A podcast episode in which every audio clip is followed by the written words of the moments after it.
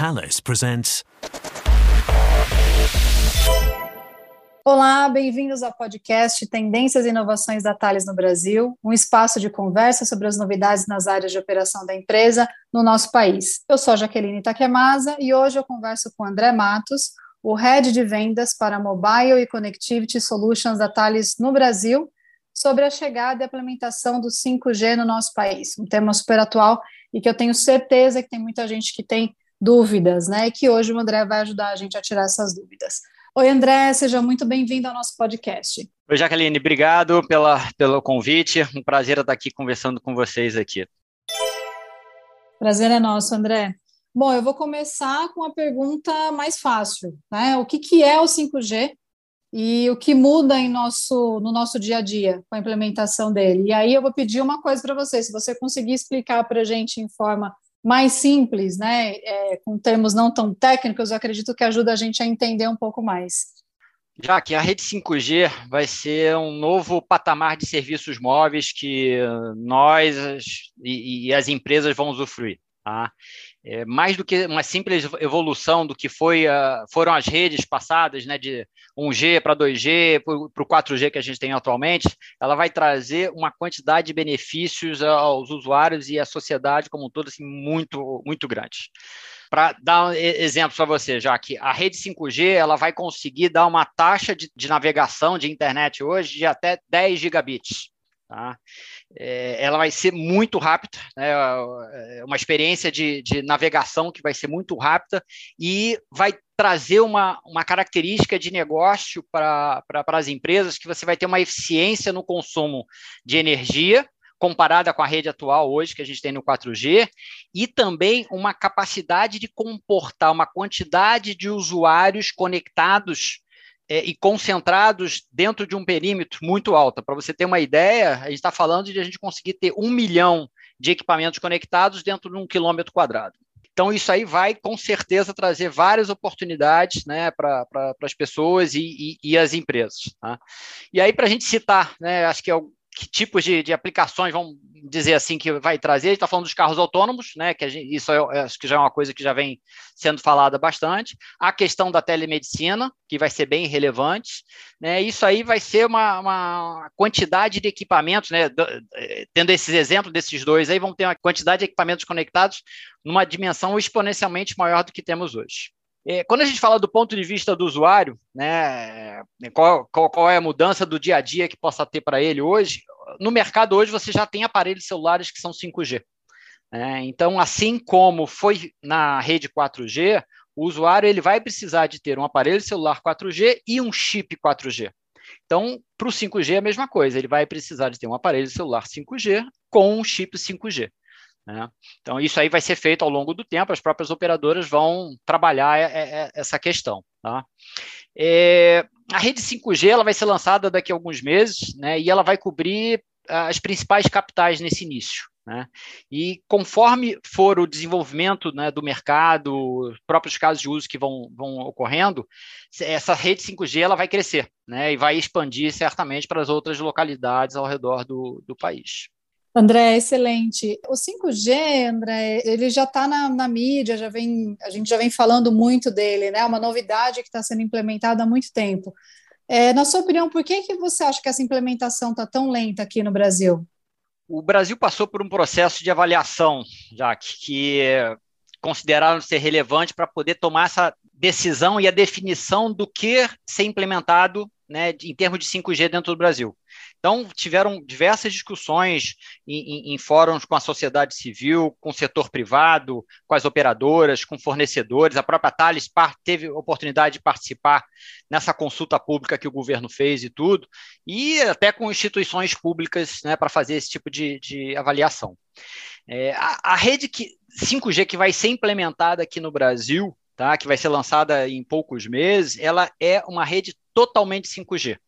Tá? Enquanto que alguns países é, optaram para fazer uma evolução gradual do que se tem de rede 4G e ir crescendo aos poucos para se tornar efetivamente uma rede 5G pura, o Brasil tomou uma decisão de lançar uma rede 100% com elementos já 5G. E, além disso, né, de todo esse processo de discussão, avaliação do que Brasil entendeu ser o melhor para ele. Algumas outras necessidades, como reutilização e limpeza de espectros de frequências, precisaram ser feitas, né, porque estavam sendo utilizados para alguns outros serviços, para poder ter uma liberação para ter o uso da, da, da 5G. Então, eu acho que esses aspectos aí acabaram tomando tempo para que a gente consiga agora, no meio do ano de 2022, já ter as operações de rede 5G lançadas no país. Ah, excelente. Essa ia ser a minha pergunta, né? Qual a expectativa da gente ter o 5G implementado no Brasil? Mas está chegando. A regra do leilão é, é, é julho e as operadoras estão falando que vão lançar em junho. Ah, boa notícia. Bom, André, você comentou do envolvimento da Thales com a chegada do 5G no Brasil, e aí eu queria te perguntar qual foi esse envolvimento da Thales né, é, com a chegada dessa tecnologia no Brasil e quais são as novas oportunidades de negócio que você enxerga que o 5G vai trazer para a empresa, para a Thales e para os seus parceiros no país? Já como você sabe, a, a Thales tem no seu DNA a segurança, né, como um dos pilares fortes dos seus serviços. E o 5G ele vai demandar muito disso. É, acho que existem três pontos que eu posso elencar como se bem críticos e que a Thales pode ajudar a endereçar esses assuntos. É, um é a conectividade, outro está relacionado à proteção e o outro à predição. Quando a gente fala de conectividade, a gente está falando aí o gerenciamento de todos os dispositivos móveis que a gente vai ter dentro dessa rede 5G. É, a, a Thales hoje ela já entrega os chips 5G aqui no, no país, ela já está pronta, já, tá, já produz chip 5G aqui no país para as operadoras, e que vão permitir é, essa conectividade com todos esses equipamentos aí dentro da rede. Né? E a Thales possui é, serviços e, e certificados que podem e que vão ajudar essas operadoras e seus clientes finais a prover essa segurança de que a gente está comentando. Na questão proteção, ampliando um pouco mais disso, como a gente vai ter uma quantidade de equipamentos conectados, a gente vai precisar que todos eles tenham suas identidades validadas. O que, eu estou querendo dizer com isso? É, a gente está falando que uh, dentro do mundo 5G, apesar da gente já ouvir casa conectada, a gente vai ampliar muito isso aí. Então, a gente vai estar tá falando da geladeira efetivamente conectada, a gente vai estar tá falando do seu medidor de energia elétrica da sua casa conectado, seu medidor de energia de fornecimento de água conectado, e isso aí vai poder estar tá transmitindo informações para um provedor de serviço que vai poder estar fazendo a gestão remota do, de, disso aí. E aí o que significa? Todo o seu perfil de utilização de rede elétrica, ou seja, quando você acende a luz de manhã, quando você apaga, o seu pico de utilização, isso aí vai estar tá sendo trafegado por uma rede 5G. E demanda de ter uma segurança em cima disso aí, porque imagina um vazamento de informações desse tipo, né, onde você vai conseguir ter uma avaliação do perfil de consumo e de utilização das pessoas, das casas das pessoas, a vulnerabilidade que eventualmente isso possa gerar. Então, a Thales ela consegue endereçar serviços é, e funcionalidades para poder prover esse tipo de segurança necessária para a gente poder ter uma rede 5G e seus respectivos serviços que vão estar rodando em cima dela é, de uma forma segura. E o terceiro ponto que eu comentei com você foi predição. Eu acho que quando a gente está falando numa rede 5G, onde a gente tem uma quantidade de equipamentos muito grande conectado, e esses equipamentos vão gerar uma massa de dados muito grande, né? A gente tem que ter uma capacidade, né? nesse caso a operadora, ela vai precisar ter uma capacidade de prever anomalias que possam vir a surgir na, na, na, rede dela, porque ela precisa ter uma alta disponibilidade do serviço. Quando a gente fala de carro autônomo, você não pode ter né, um gap na funcionalidade, então você tem que prever possíveis erros que possam acontecer.